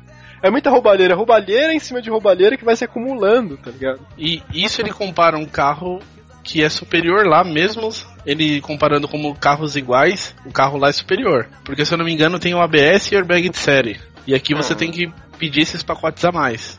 Cara, pra vamos você ter uma ideia, eu dei uma olhada, no, eu tava pesquisando essa questão de preço de carro. Um Camaro nos Estados Unidos, que aqui no Brasil é vendido por 220 mil reais, nos Estados Unidos ele é vendido por 22 mil dólares, 40 mil reais. Sei lá, acho que se importar de lá sai mais barato. Tem não, uma- se você for pra lá de avião e voltar dirigindo, Você pode fazer isso, Marco, pensa bem. cara, ainda você vai ter a melhor viagem da sua vida, tipo. Tá certo, você vai Camaro, passar pelo só. Haiti, velho, mas de Camaro. Quero ver se você sobreviver com isso, mas. cara, que merda, velho. Assim, eu- só pra fazer um link, aproveitando que vocês estão falando de carro, e fazer um link lá atrás com a, a, a coisa de governo, com a coisa da, da, da corrupção popular, popularesca, a corrupção classe média baixa pra cima, e por que não classe baixa? Enfim, já tô enrolando demais. É, um, um bom exemplo que eu queria citar é, no dia que houve o aumento de combustível, o aumento foi anunciado. Ah, a partir da meia-noite de hoje, o litro da gasolina vai custar 40 jujubas. Eu não tenho carro, então não sei o preço qual. Cara, qual se puder comprar gasolina em Jujuba vai ser uma boa. É, então. Vou, vou criar um projeto com isso. Vou criar um projeto de colocar jujuba no. Aí eu voto em você, cara. Ah, Boa, né? É, gordo, gordo só pensa em açúcar mesmo, glicose, é foda. Enfim, quantos postos de gasolina logo após a meia-noite já aumentaram nas bombas o preço da gasolina, sendo que aquela gasolina era o que estava em estoque do preço anterior. Então o preço não foi repassado, foi um preço superfaturado logo ali, cara. Não, detalhe que quando tem redução do preço do combustível, que já aconteceu no passado, eles não fazem meia-noite, né? Eles demoram uma semana, meses pra fazer, às vezes nem fazem, né? Ou nem fazem. Quando, é quando baixou o preço do trigo, por exemplo, os derivados de trigo não baixaram porra nenhuma. Quando aumentou, o pão quase explodiu o preço. Fora que posto de gasolina é um exemplo clássico de cartel, né? Que é quando empresas que próximas uma das outras, que em tese estariam competindo, na verdade elas estão combinando preços para todas elas te- terem a chance de obter o mesmo custo. Elas não estão competindo, né? É muito difícil você ver. Ah, é bem Você por aí. vê. Quando, quando tá competindo, você fala, olha que gasolina barata, aquele posto do que o Papa abriu pra renunciar agora. Então, na Ah, verdade, o... lá na minha cidade, cara, lá no Paraná, é... Paraná é tinha uma quatro. cidade. Enfim, na minha cidade, lá no Paraná. Rebaixado. Porra, não vem com essa não, não falei errado. Enfim, minha cidadezinha lá no Paraná. Cidade do Paraná. É, 28 Essa não mil habitantes. Porra, não. Caramba, tem 28 mil habitantes no Paraná. não. Tem pode 28 falar o mil nome- habitantes na Não pode falar o nome dela, caramba. Vamos dar um Google, 28 mil habitantes Paraná. Guaíra, porra, Guaíra, ok. É, tinha quatro postos de gasolina na cidade. Guaíra, um beijo pra você. E eles tinham. e os caras formaram um cartel. E daí a polícia chegou lá, a Polícia Federal, não sei o que, bateu um dia e falou: vou fechar todos os postos. E acabou a gasolina da cidade. Foi mais ou menos isso. E daí os caras sofreram um processo, não sei o que eles ah não, então beleza, vamos manter um preço competitivo. E daí meio que eles combinaram pra ter preços diferenciados, assim. Mas era muito próximo os preços, então não fazia muita diferença. Ah, Aí é isso, nessa semana você é mais barato, na semana seguinte você é mais barato, na semana é mais Mas barato. é exatamente isso. É, tipo, sim. tinha quatro E que é cartel também. Os caras eram amigos. E É leia esse preço mais barato como eu pratico o preço normal essa semana e vocês colocam super faturado. E na, depois a gente reveza. Mas é, mais ou menos por aí mesmo. Mas não eu, vamos como, competir que isso não dá lucro.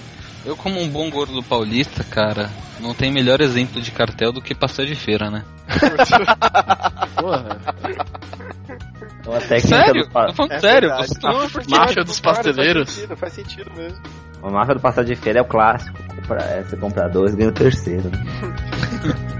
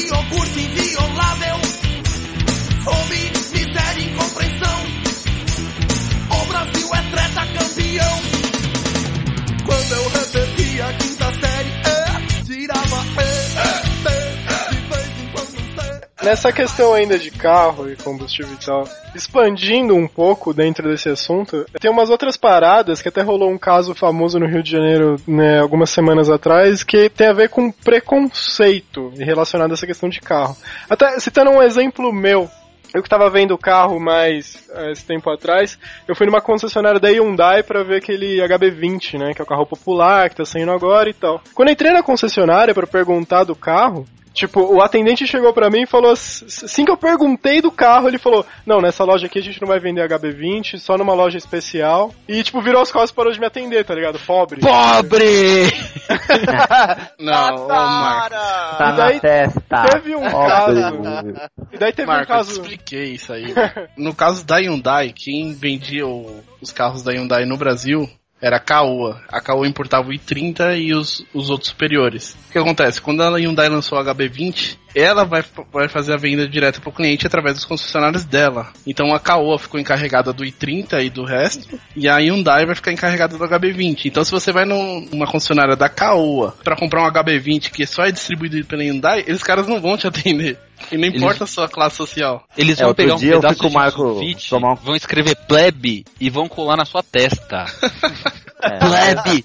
O caso que eu ia citar, na verdade, do preconceito, aconteceu numa concessionária da BMW lá no Rio de Janeiro, vocês devem ter ouvido, que foi uma família, que assim, era um casal padrão de, aquele padrão de beleza de filme americano, tipo, padrão Hum, nazista. Diga mais, Leandro, diga mais. Era tipo, sei lá, um casal de loiros de olhos claros, uma coisa assim. Ah, o do moleque adotado lá? Sim, e daí tinha um molequinho com eles que era o filho deles. Era o filho adotado, que era um filho negro. É. Quando ele chegou lá, o casal tava perguntando do carro e tal. Quando o vendedor viu o molequinho, que acho que devia ter uns 8 anos de idade, 5 anos de idade, pequeno, chegou pra ele e falou: sai daqui, aqui não é o seu lugar. Tipo, quicou o moleque da loja. Eu achei Daí- incrível que o cara não deu um murro na cara do. Não é, daí a mãe do moleque, tipo, pegou ele, saiu da loja, o pai, pelo que disseram na entrevista, só falou pro cara que era filho dele e saiu atrás. Mas claro que deve ter xingado o cara até, né? Daí depois a BMW pediu desculpas, falou responsabilizou o cara só, mas assim, ló, ló, ficou por né? isso mesmo, né? Não, por- e ficou por isso mesmo, porque assim, o casal, numa atitude muito acertada, da- na minha opinião, falou: não, eu não vou processar esses caras, porque eu só vou expor a criança. Sim. Eu não quero expor a criança, então, numa boa, eu nunca mais vou comprar, nenhum dos meus amigos, eu não vou recomendar. Pronto. Mas, é- mas é que assim, né? O cara ia comprar uma BMW. tipo, o cara não precisa processar, velho. Fuder. É, então, se fosse um comprador de HB20, É, já ia lá. Não. Filho, neguinho, não é. lá.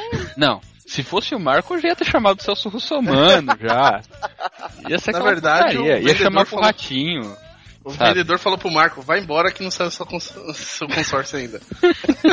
Mas, assim, o fato é, se é um casal mais cabeça quente, vamos ser bem sinceros. Uma boa parte de uma classe com maior poder aquisitivo aqui no Brasil também gosta de medir poder, né? Gosta de eh, sobrepujar outras pessoas apenas para se sentir mais poderosas, entendeu? Então, não, é- não ia processar ah, por questão de grana ou por questão de, de ressarcimento, e sim por questão de se sentir sobrepujando outra pessoa. Agora, Eles, numa atitude mega acertada, falam: Não, eu quero, só quero esquecer essa história e esquecer esses caras o resto da minha vida. Ah, podia ter dado uma de direita no vendedor, pelo menos. Eu- Não, eu- não ia ficar cara, mal, sabe, sabe o que eu faria? Nossa, né? Meu, Eu não quero saber. calma aí. Não, aí. não, não. Prepara pra cortar essa parte do podcast. Ah, não, eu Eu vou, eu vou fazer. bobo.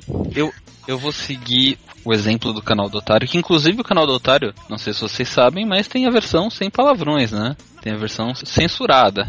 Cara, se eu fosse esses caras, eu pararia na primeira Cracolândia que eu visse, ia puxar, sei lá, 100 conto, ia dar 100 conto pra cada cracolento lá, mais, mais cara de maluco que tem. Falar, vai lá, entra naquela loja e escrotiza, mano.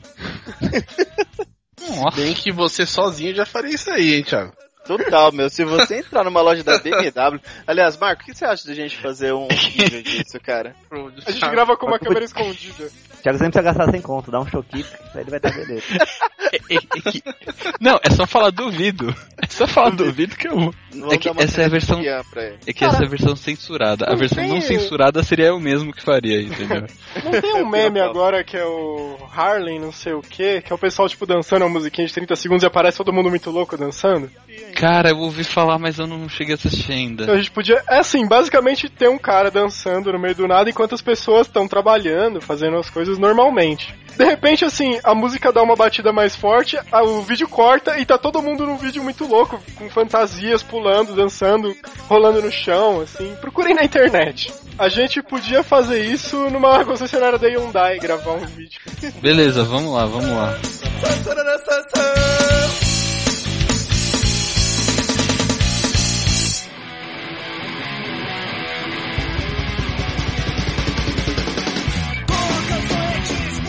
Gente, ainda falando sobre esse assunto de carros, né? ah, Aqui no Brasil, na verdade, é o, é o jeito que eu enxergo esse, esse mercado e o jeito que as coisas acabaram ficando aqui. No final das contas, acabou sendo criado um mercado muito louco no Brasil que a gente tem visto muito coisa muito similar no em países vai que são considerados países do terceiro mundo, Índia, China, etc. Que é isso de você ter várias classes de carro, né? Por exemplo, se você pega um país, ah, vai, Estados Unidos, a maioria dos carros que são vendidos lá são carros bons, né? Que aqui no Brasil são todos carros acima de 50 mil normalmente, né? Por exemplo, um carro barato, vai, o Kia Soul, que aqui, aqui nos Estados Unidos é vendido a 16 mil dólares, se eu não me engano. Aqui no Brasil eu acho que de entrada é 54 mil. É um carro que teoricamente vai, um carro de 50 mil é um carro superior já, não é considerado carro popular. Então, criou-se essas várias classificações de carro. Então, assim, você tem o carro desde o carro que só tem roda e volante, até o carro que tipo é o Transformer, né? E o carro que é de, de gente muito rica e etc. Tanto é que, eu me lembro uma matéria que foi, não lembro exatamente que carro, acho que um desses carros utilitários esportivo grande começou a chegar no Brasil e tá fazendo moda com os novos ricos aí, né? É, tipo Captiva, algum carro desse sentido. Ia chegar com preço, sei lá, imagina 60 mil. Vai lá, pra gente produzir e tal, pagar pesquisa, etc, vai ser 60 mil. Só que não tinha mercado, então pro cara que vai, tipo, eh, ficar de acordo com os carros que são vendidos no Brasil, pra se encaixar, inclusive no tipo de público que vai dirigir aquele carro, ele precisou colocar o carro no valor que fizesse sentido. Que é tipo, vai, 90 mil reais. Se você vai comprar um carro, uma SUV de menos de 90 mil reais, não é um SUV bom. Por exemplo, vai, é tipo uma Tucson da vida, que é aquele mesmo caso, né? Que é a Tucson saiu de linha quase no mundo inteiro, menos no Brasil. Tipo, X35, não é? Alguma coisa assim? É, que a Tucson no resto do mundo é essa. No Brasil continua existindo a Tucson. Pra eles, tipo, diminuir o valor dela, colocaram 60 pau e daí o outro Não. carro que. Não vai longe, Alan. Os caras vendem no Brasil ainda. Um alemão chegou aqui e falou assim: como que vocês compram Kombi ainda? E por mais de 40 mil reais. Sim, então, né? Kombi ainda é. Entendeu? Ele falou: isso aqui a gente só vê no museu lá na Europa. É dando vocês uma estão dica. pagando 40 mil reais com motor de Fox 1.6, 40 cara. mil reais é o preço do Camaro, só lembrando. É, dando uma de advogado do diabo aqui, quando você fala também de indústria automobilística, é, ela é uma puta de uma cadeia, né? De, de quem faz a peça ali, o amortecedor é uma indústria, quem faz Sim, a com lataria, certeza. quem faz a tinta. E quando você fala de custo Brasil comparado com, com os outros países, o que, que é você ter um trabalhador no Brasil, quanto custa, o quanto esse cara consegue produzir, a tributação, então assim não, não é 100% de culpa também só das montadoras venderem esse preço também. É uma, o problema é um pouco mais embaixo também. Óbvio que tem a parte delas, mas se você olhar com mais detalhe a indústria automobilística, você vê que ela tá encadeada com muitas outras pequenas indústrias ou outros Não, setores. com certeza. Não, ó, Tan- tanto é, tanto é, essa, essa coisa de carro no Brasil virou uma coisa tão absurda, que na indústria mobilí- automobilística no Brasil manipula o governo do jeito que quer. Porque, por exemplo, ah, putz, o resultado da indústria foi baixo, por causa de carro. Putz, cara, mas carro não. Sabe, não, toda a indústria, tipo, a indústria pode produzir N bens de consumo. E, tipo, por causa da produção de carros, ah, não, de, a gente tava tendo um lucro de 60%, agora a gente tá tendo de 50%. Tipo, ah, então a gente tem que mudar, fazer política, não sei o que, abrir mão do IPI. Não sei se esse é o caminho, entendeu? Não, e outra coisa, tem umas coisas que são bizarras, principalmente na tributação. Eu trabalhei um tempo dando suporte pro departamento de vendas e eu via lá, você coloca primeiro o ICMS, então, por exemplo, vamos dizer, um produto que custa 100 e o ICMS dele é 10%, então ele vira 110. O IPI não incide sobre 100, ele incide sobre 110. Que é Então base esse, cálculo. né? é, então esse valor imposto sobre imposto não existe, cara. Você tá pagando imposto por ter pago imposto. No Brasil você tem essa- essas falhas de bitributação, né? Você tá tributando um negócio que já foi tributado. É, não, você tá tributando imposto? a tributação. É, não, então, mas eu- é, mas é que já existe tributo em todas as peças, né? Por exemplo, pensa num carro. Já existe tributo em tudo, sabe? É, tipo, quando, a empresa compra o amortecedor, tem um imposto que foi da empresa que fabricou o amortecedor, que ela te vende o carro, que aí tem um imposto do carro, quando você paga com seu salário, que teve um imposto de renda. Vamos colocar numa cadeia? O cara retira a matéria-prima, paga imposto e algumas taxas do governo. Ele fabrica aquela peça de algum jeito, paga imposto na mão de obra e na venda. O cara que compra paga imposto. Aí ele vai lá, revende, paga imposto, o consumidor final paga imposto e depois paga imposto sobre a renda que ele ganhou. Então é uma cadeia. Cara, é nessas horas que eu falo, puta que pariu, ainda bem que existe o Steam, cara. Existe o quê? O Steam, De games. né? Que você compra a versão digital direto dos servidores dos Estados Unidos. Eles inclusive Ah. colocam a tributação brasileira em cima da transação. E mesmo assim fica tipo um terço do preço pra se comprar um jogo do que comprar um jogo no, no Brasil. Aí vem um puto e fala assim, ó, vou proibir a venda de Counter-Strike no Brasil. Boa! Vender a mídia de Counter-Strike. Muito bem. Vai lá, espertão. Só Vai lá, pra, proíbe lá, duvido. só pra complementar o que eu falei agora há pouco, a questão do vídeo maluco do meme que virou é o Harlem Shake, tá? Vou deixar um, um link no post pra vocês verem um vídeo, daí é só procurar, virou meme, virou maniço na internet. É divertido até. Uns Cara, videozinhos de 30 segundos. Fritação de neurônio foda. Não usem drogas, crianças.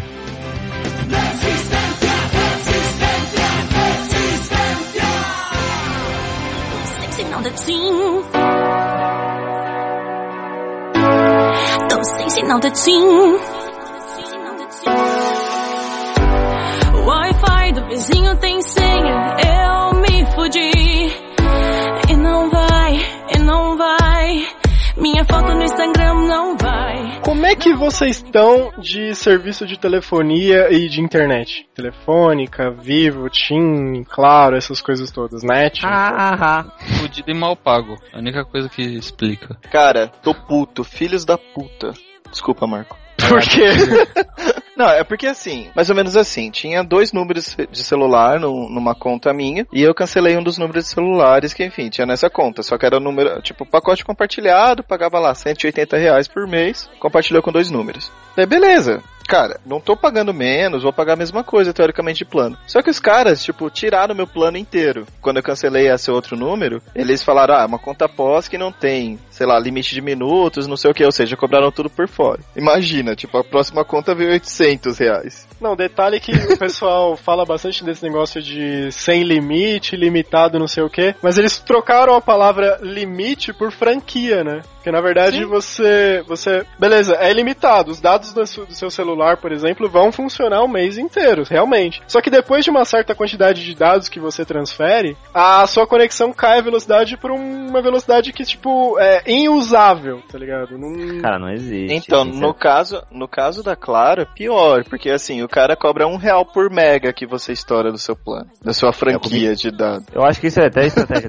eu tive, eu, eu tive o mesmo problema também. O meu plano, magicamente, ridículo. também reduziu a quantidade de mega, aí veio uma conta absurda, cobrando esse um real por mega. Então você imagina como que eu estourei. Quem já ouviu aquele outro podcast lá de. Qual que era? Aquele dos consumidores, né? Direitos do consumidor. É, sabe que eu adoro um negócio desse tipo, mas quando eu abri a conta e vi lá uns 700 pontos, sei lá, falei, não, esses caras não estão fazendo isso comigo. E Mas é, meu. pau, Mas é como que os caras fazem isso? Tipo, sua conta todo mês vem, vem tipo a mesma coisa. Do nada vem 800 reais e ninguém te liga. Não, opa, não. A gente tá fazendo alguma coisa errada. Deixa vir. Sabe? Ah, vai ver que o cara paga. Vai não sei paga. qual que é a ideia desses caras, velho. Não dá pra entender. Assim. E ainda Tipo- inventam um negócio chamado 3G Max, assim, eu já tenho 3G. Aí eles inventam 3G que funciona e chamam de 3G Max. Mas Sabe? É mais ou menos isso mesmo. É Então que cumpre a proposta que ele. que ele Agora você pode ter um 3G que funciona. Daí eu reclamei, daí eles falaram, beleza, paga 240 reais. Me falaram por quê, só mandaram o número do boleto. Paguei, legal. Nem sei por quê. Nesse mês veio, tipo, 600 e poucos reais, que era o residual da outra conta. Residual. Tipo, é, eles falaram, é, porque, tipo, faltou outra conta, não sei o que. Daí eu tive que abrir outra reclamação. Daí eu paguei de novo, normal. Daí agora eu recebi outro SMS falando, ah, a sua reclamação não procede. Tipo, significa, significa Cara. que mês que vem vai vir uma conta de 600 Dica. reais de novo. Puta que pariu. bom Copia significa. o protocolo que eles te deram, Anatel direto. é, Mas cara, é, tem que fazer isso. Eu fiz Seis isso, a telefônica letras. me devolveu na hora os minutos a mais que eles tinham cobrado. seis letras e um sentimento. O meu mesmo resolvendo, eu também registrei a queixa, acho que funciona. Os caras é uma pressão, né? Depois que Mas a você que vai pra Anatel, eles têm três dias pra responder. Sim, Dá pra fazer, você fazer denúncia direto no site da Anatel com o número do protocolo, né? sim. Isso. É, o link da- do site da Anatel tá no post também pra vocês conferirem. Se tiver com problema de telefonia, ajuda. não hesite. É, é engraçado, eu tinha um plano pós-pago. Eu vou falar que é pra meter o pau mesmo, dá claro. Caramba. Todo mundo aqui, né? Ah, eu uso o Vivo, é uma bosta também. O meu gasto mensal na época, que eu usava bastante também, e, e não tinha essas, essas paradas de Infinity, blá blá blá. Depois eu quero entrar ne- nesse conceito de Infinity, que é muito interessante. Infinite meu verso. É, seis letras de sentimento, fudido. Mas enfim, eu costumava gastar cerca de. Gastava bem até, assim, entre 150 e 200 reais. Ok. Aí, um belo dia, vem e chega na minha fatura 800 reais. Eu falei, eita porra, como assim, né, cara? Cara, isso acontece com todo mundo. Aí, aí eu liguei lá, meu, os caras falaram, não, tem que pagar, tem que pagar, tem que pagar. Eu falei, ah, tá bom, ok. Beleza, fui lá, paguei, falei, tudo bem, eu paguei, agora eu vou transformar a vida de vocês no inferno, cara. não, eu, eu, eu liguei pra lá duas vezes. Na terceira eu liguei pra Anatel. Ah, e detalhe, eh, eu comecei a levantar tintim por tintim o que, o que eu tinha gastado, o que eu não tinha gastado. Eu descobri que os caras cobravam cerca de 15 a 20 reais das minhas outras contas totalmente por fora, assim, sabe? Serviço que eu não usava. Liguei na Anatel, te juro. Três dias depois, o cara ligou, né? Ah, eu sou o responsável pela área de cobranças e tudo mais. Eu peguei, eu soltei meus cachorros em cima do cara tal. E os caras abonaram. Tipo, eu falei, não, de qualquer forma eu quero cancelar esse serviço. Mas eu fiquei um bom tempo, quase um ano, sem, sem pagar. Sem pagar nada, nada, nada. E detalhe, o detalhe mais engraçado dessa história toda. Eu tinha aberto o protocolo das duas vezes anteriores, né? Que eu tinha entrado em contato. E esse mesmo maluco entrou em contato comigo quase três semanas depois pra tentar resolver essa situação do protocolo que eu tinha aberto direto com eles. Legal, né, cara? É engraçado, minha conta de telefone, ela veio absurda, eu reclamei, não resolveram, fui pra Anatel, né? Aí a prestadora de telefonia fala assim, olha, você tem direito de requisitar a gravação que você fez, solicitando o desconto e tudo mais, e Aí eu falei assim, não, eu pedi pra menina cancelar. Ela não cancelou o problema dela. E de vocês. Ela, então tá bom, você pode requisitar a gravação. Falei, legal, pode mandar. Porque eu vou entrar com o processo. Aí depois de uma semana ligou a menina. Olha, a gente tá com um CD aqui na mão pra te mandar. Só que você troca. Ao invés de eu te mandar esse CD, eu te dou desconto na sua conta que você pediu. Você fala assim. Você quer trocar o É, desconto bicicleta? eu fiz, né? É exatamente Não. isso, cara. Não, o engraçado é que ela, ela fala assim, bem pausada, porque tá gravando, né? Você dispensa o recebimento da gravação em troca de receber o desconto na conta. Sim? Eu, sim! Beleza. Eu desconto na conta por uma cinta caralha. Uma vez eu tive um caso parecido com esse, de você troca, não sei o que, quando eu cancelei o Speed, né? O Speed nem sei se existe mais, a telefônica, que agora é vivo. É Vivo. Speed. E, e os caras queriam me arrancar uma confissão dessa, né? Se eu topava trocar o, o rolo que eu tava tendo. Eu também tava ameaçando. Foi um rolo gigante, né? Falei, eu aceito desde que vocês me deem um carro. Tá fechado? Ele, não, não, não posso te dar um carro. Falei, não, mas foi o que a gente combinou. Você atendeu o que eu queria. Eu quero um carro, tá combinado, tá gravado. Não, não, não, senhor. Em nenhum momento eu falei que te dar um carro. Falei, não, falou sim. Que era o que eu queria. Quando você falou que eu queria, eu entendi que não era só na questão do meu telefone. Eu preciso de um carro, eu quero um carro. Foi o que foi combinado, tá gravado. Ela, não, senhor, não existe isso. Lógico que existe. Você não falou que era o que eu queria? Eu falei, senhor, mas eu tava me referindo a, a seu telefone. Eu falei, isso você não disse pra mim. Eu achei que, como vocês queriam me manter como cliente, que- você ia me dar o que eu queria. Eu quero um carro. Posso escolher o carro agora? Ela, não, senhor, não. Nossa, Mind Games, velho.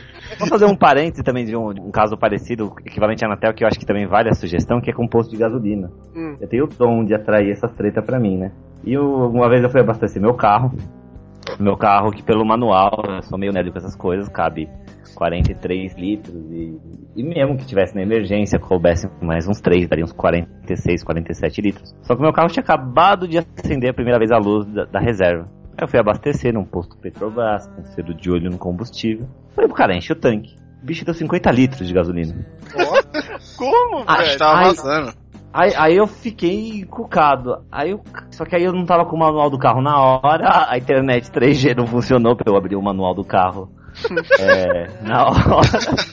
Aí Só já que aí eu pro fui- tinha que tirar na Anatel também. Aí, não, aí eu fui ligeiro. Eu falei pro cara, você viu uma nota fiscal com meu CPF tudo mais? Aí o cara, curiosamente, naquele dia, o sistema eletrônico que tá falando ia me dar uma nota de papel. Eu falei, por favor, tem como você discriminar na nota que todo o combustível foi abastecido no carro tal com a placa tal? Ele, claro, eu posso colocar. Aí beleza, eu fui direto, na hora que eu cheguei em casa, eu abri uma nota. Falei, filha da puta, tinha certeza, eu vou ter que posto na hora. Falei, ó, tá aqui a droga do manual, Tá aqui a nota fiscal que você acabou de fazer, eu quero meu dinheiro de volta. Vocês não, não tem. É fisicamente impossível, diria o Galvão, de vocês botarem mais litros no meu carro dentro do que cabe. Os caras ficaram brancos. Mas o cara não queria falar comigo. Eu falei, eu quero falar com a porra do gerente. Eles não colocaram gasolina comprimida, velho. Aí no É dia, no, no dia seguinte eu já tava Cara, possesso. Aí eu que- eu procurei o pessoal da ANP, né, a Associação Nacional do Petróleo, equivalente à Anatel, né? Se eu, não- tô errando o nome, é ANP. É, é isso mesmo. É E mandei e-mail pra Petrobras no, de olho no combustível e consegui entrar em contato também. Avisei o posto que eu tava fazendo esse procedimento. No mesmo dia, o cara do posto me ligou, perguntou o que estava acontecendo, que a Petrobras tinha entrado em contato com ele, não sei o que lá. Eu expliquei a história pra ele. Aí o cara foi lá e me mandou um link de um fórum de internet que um cara dizia que tinha conseguido abastecer 47 no carro dele. Eu falei, olha, Ó. esse- esse- essa super fonte de águas de Lindóia que você, que você conseguiu, pôs 47 dentro do carro, mas o seu posto conseguiu a façanha de pôr 50 no meu carro. É um recorde. Não tem como, amigo, não tem como, vocês me roubaram, vocês são bandidos. Aí o cara falou, "V- vamos fazer o seguinte, você vem aqui hoje, a gente vai encher um galão de 20 litros junto com você. Eu falei, eu sei que é só você bater a droga de uma chave aí que vai abastecer correto. Eu falei, a única coisa que você pode fazer pra eu ficar calmo é você me devolver o dinheiro. Daí ele falou, se eu te devolver o dinheiro, você retira sua queixa? Eu falei, devolve meu dinheiro, depois a gente conversa. Aí passei lá de noite, o cara me devolveu o dinheiro e mesmo assim eu dei continuidade na queixa. Eu falei, pro cara, eu peguei o dinheiro. Eu peguei o dinheiro, daí o cara falou, "É, agora você vai retirar as queixas. Eu falei, lógico que não, amigo, você tá roubando. Entrei no meu carro e fui embora. Nunca mais abasteci ali. Só que aí depois Ele acelerou como se não houvesse amanhã. é, não, vai, vai tomar no cu, é bandido, cara. E, e depois, aí a, a Super Petrobras me respondeu, sabe o que? Que eles foram no posto, eles averiguaram e não tinha nada de errado. Então, Eu falei, mas eu matéria. Mas vocês me recomendam, vocês Petrobras dizem, quando isso acontecer, peça a nota fiscal, não sei o que. Eu tenho uma nota fiscal que o cara afirma que pôs dentro do meu carro, eu tenho um manual. Eu falei que a droga da Honda, a Honda falou, não tem como pôr tudo isso de litro no seu carro. E, e mesmo assim a Petrobras, aí eu falei, ah, vai tomar no cu, não dá Não mais. cobre o erro. E se o frente Aí, aí eu, eu troquei de bandeira, eu não, não, não abasteço mais em Petrobras. Cara, teve uma matéria que eu vi no. Tava passando no jornal hoje, foi uma série até, alguns Não, foi meses no atrás. Fantástico, né? A gente passou no jornal hoje e no Fantástico também. É, acho que foi no Fantástico, tem razão. E, assim, os caras usavam uns controles de RF, tinha uns botõezinhos escondidos, assim. É o controle de carro. É, que os caras deixa, habilitavam esse esquema pra roubar combustível e quando chegava uma fiscalização apertavam um botão e voltavam ao normal. E assim, vários postos nessa. Não, mas, Sim, mas- o negócio não é você roubar. O cara não roubava 3% de combustível. Eles colocaram um, um reservatório com volume conhecido e falavam assim pro cara: Sim, coloca roubaram 5 litros muito, aqui. cara. E tipo, a cada 5 litros eles roubavam um. Cara, isso é muito, é muito, é 20% do valor que você tá colocando, você não tá ganhando. Não tá recebendo nada em troca. Não, foi o que eu falei. Se meu carro, acho que o normal. Ó, se tinha acabado de acender a É. da reserva, Aí, ó. No 3G. Uns 39, 40. Pi, ô Conta Pi, de ativa o 3G Max aí, cara. É o 3G da, da Claro. Sim, já tem uma expectativa. Você toda semana. Pi, você tá pagando aí, você ainda tá pagando por mega dessa Não, bosta. é, é, É, seu é plano. complicado pra caramba. Mas o que me deixou surpreso é que eu, eu achei que eu tinha triunfado. Foi.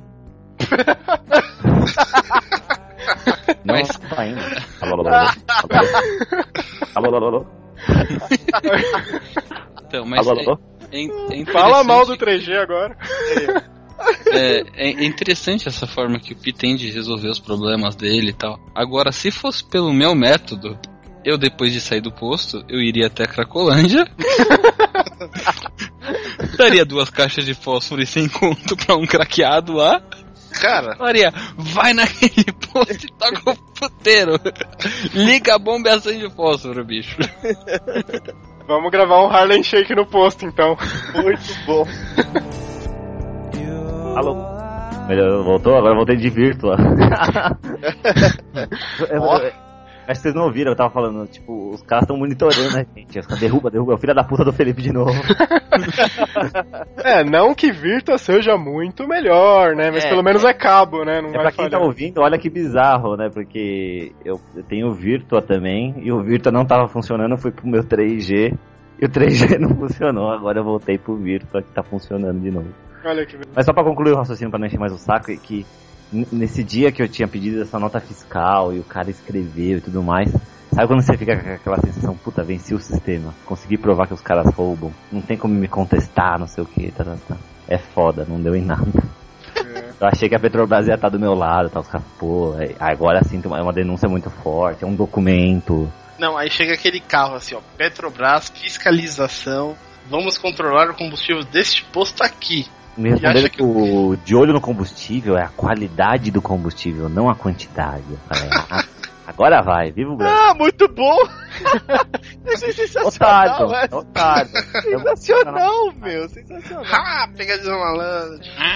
Não, gente, mas eu- deixa eu fazer um comentário aqui. Cara, propaganda é foda, né? Eu, eu vejo as propagandas da Claro e eu não me conformo que eles acham que as pessoas conseguem, tipo, usar daquele jeito o celular, cara. Meu celular não é assim. Bem lembrado, eu, eu preciso ter. É, é rapidinho, Marco, antes que O você me Joker ficou afoito agora. É, então. É, é, é, Que é, medo. pra, pra- pra não esquecer, pra não esquecer. Essa parada de Infinity é muito engraçada, cara. Tipo, Infinity, você manda mensagem ilimitada, usa internet ilimitada por um mês. Cara, eu fico pensando se as pessoas começarem a adotar esse- essa mesma característica de Infinity que eles usam, né? Imagina, um casal começa a namorar, fala, nossa, meu amor por você é ilimitado. Passou, passou 25 dias, o cara para de ligar pra ela. Fala, não, agora você paga os rolês. Se vira. E eu posso sair com outras também, tá?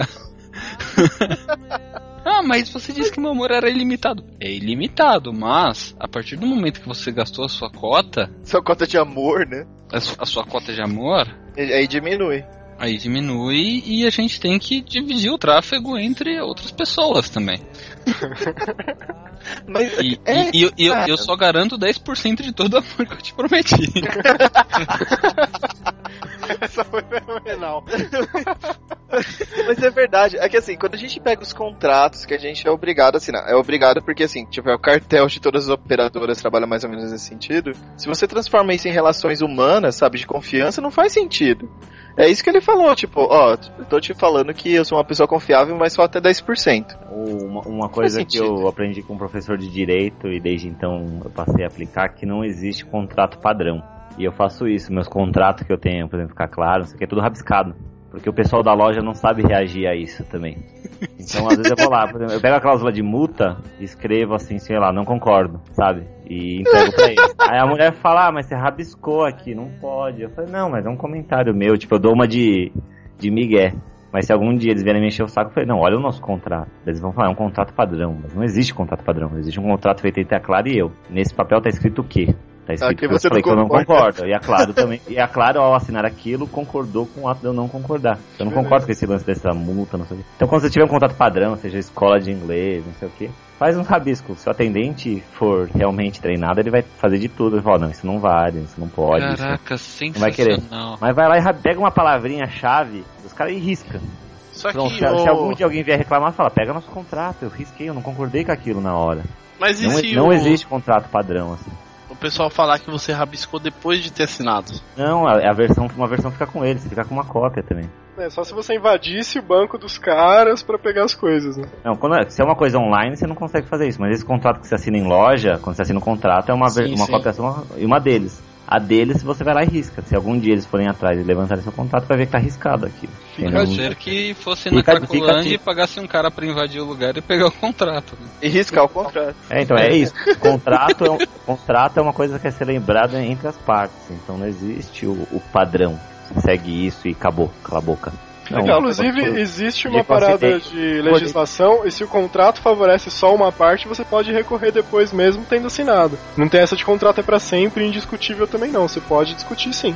Fica a dica do Pi, acho que é válida, vocês podem tentar fazer isso, de repente vale a pena sim.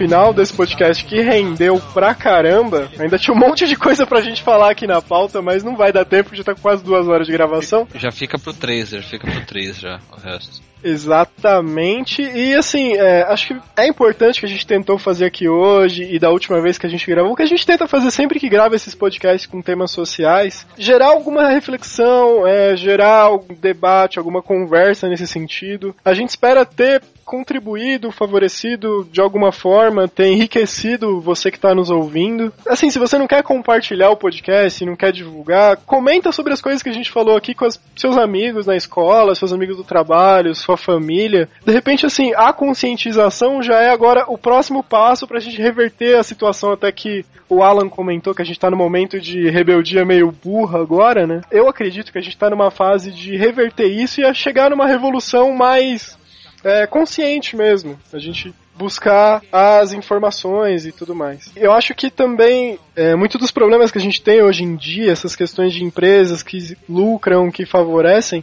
é por nossa causa, por causa da sociedade, da gente que não vai atrás, da gente que de repente não lê um contrato ou não cobra pelo serviço que a gente deveria receber, ou não fica de olho, como nessa questão do PI do posto, que é, os empresários estão faturando uma grana e a gente não fica atento e assim. É, às vezes, às vezes a gente fica só olhando, sabe, a questão do preço da gasolina e tudo mais. Às vezes os caras estão roubando a gente de outras formas também. E assim, o. Pi é uma pessoa que foi reclamar, ainda conseguiu um retorno da Petrobras, pegou o dinheiro dele de volta. E se fossem, sei lá, 50 pessoas clientes daquele posto, uma cidade inteira reclamando, o país inteiro reclamando. Eu acho que é importante se cada um fizer a sua parte. Não tô falando que as pessoas deveriam se rebelar e se juntar e sair quebrando tudo e tirar o Renan Calheiros lá na Paulista. Mas se cada um fizer a sua parte, simplesmente o que é certo, sem sair fora da linha, a gente já consegue mudar o país. Sei lá, É, seja é um- jogando é um lixo reciclável, disse né? ali, né? Um pouco É, do que então. disse, a no- a- tanto as nossas atitudes, não adianta fazer que a gente... Que nem você vai no shopping, numa praça de alimentação, tem aqueles lixos de coleta seletiva, né? Você vê todo mundo jogando de qualquer jeito lá, você fala, ah, ninguém joga, eu não vou jogar também. Se você fizer a sua parte e as pessoas começarem a fazer as delas, isso vai todo mundo jogar no lugar certo. Mas é sério, eu, eu que muitas vezes ouço que eu sou barraqueiro, esse tipo de coisa, com esse tipo de situação mesmo, assim, de... Você é mesmo. de mas, mas assim, gente.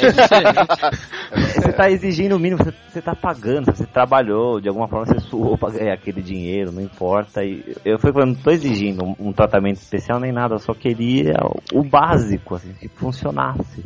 E acho que vale também um exemplo que eu sei que motivou os caras também daquele, daquela galera Porta dos Fundos. que Eles fazem também alguns vídeos sacaneando de uma outra forma, né? As É empresas. com humor, eu, né?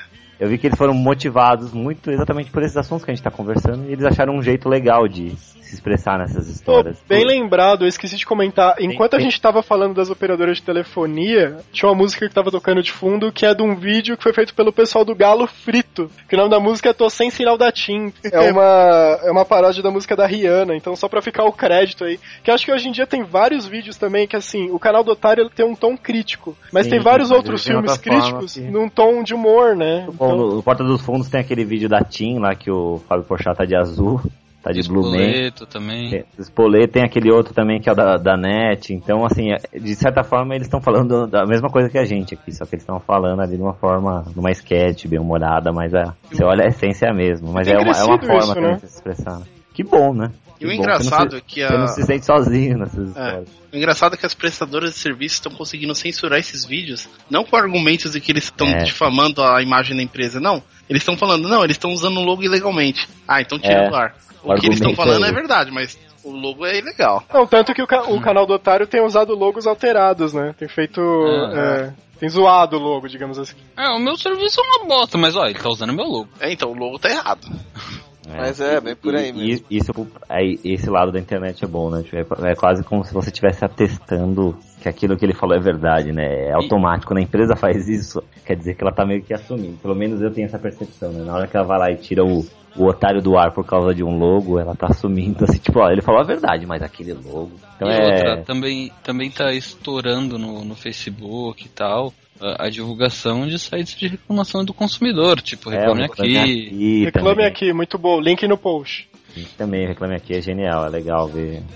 E caso. É, é assim, cara, mas eu também. Aí que tá, eu também eu tô ficando muito preocupado com essa onda de revolta aí gratuita das pessoas. Por exemplo, eu fui comprar comprar um carro, sei lá, alguns meses atrás e fui ver a reclamação do pessoal no Reclame Aqui, da empresa, né? Cara, abobrinha. É, tem Sabe, que saber é- filtrar, né? É, então, Não, isso é, é. uma coisa ruim também, né? Porque assim, às vezes, por exemplo, você tem um comércio, você nem, sei lá, você é pequeno, você não sabe que existe, sei lá, um site X que as pessoas estão reclamando do seu comércio. Pô, sabe, o seu nome tá É, lá, é. você tá sendo zoado e. Hum, eu- não, na, que- na verdade não tem como. É, eu já trabalhei em uma empresa, inclusive fazendo essas respostas, dando retorno para reclamações de, de sites e tudo mais. Inclusive reclame aqui, outros canais de comunicação, rádio, TV, tal, jornal. E assim, o reclame aqui, a pessoa só pode reclamar de, um- de uma determinada empresa se essa empresa tiver um contato cadastrado no mínimo lá. Para que eles possam entrar em contato com a empresa, mandando um e-mail para a empresa falando: olha, É.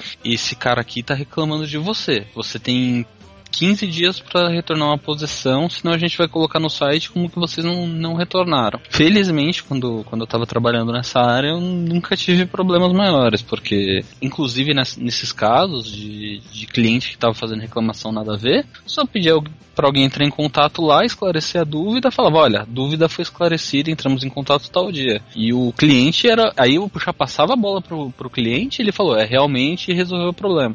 Pronto. Uhum. Não, faz sentido. É que assim, por exemplo, vai. Eu tô lembrando disso por causa de. Acho que foi uma mecânica, não lembro. Enfim, alguma coisa lá tinha.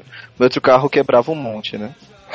daí. E, É, então, e daí tá- era uma mecânica de bairro, a galera tava reclamando no Google Hotspot. Uhum. Tipo, cara, como que o mecânico vai ter acesso ao Google Hotspot pra saber que o pessoal tá reclamando dele? É legal, reclamar Ah, aqui é um veículo é. muito mais bacana do que o Google Hotspot. Mas, cara, e aí? Sim. Sabe? Então, assim, obviamente você tem que pensar, puta, eu sou consumidor, legal, você tem direitos, você tem deveres também, e você tem que entender o que, que faz sentido ou não. Não adianta você sair fazendo reclamação de uma coisa que, por exemplo, uma coisa que realmente, sei lá, fizesse sentido, ou qualquer coisa nessa direção, entendeu? O, o legal do, do Reclame Aqui, por exemplo, é que ele também mostra o lado da empresa. Porque, querendo ou não, seguindo a minha, o meu teorema da babaquice universal, todos os grupos de pessoas têm a sua cota de babacas. E geralmente é a maioria.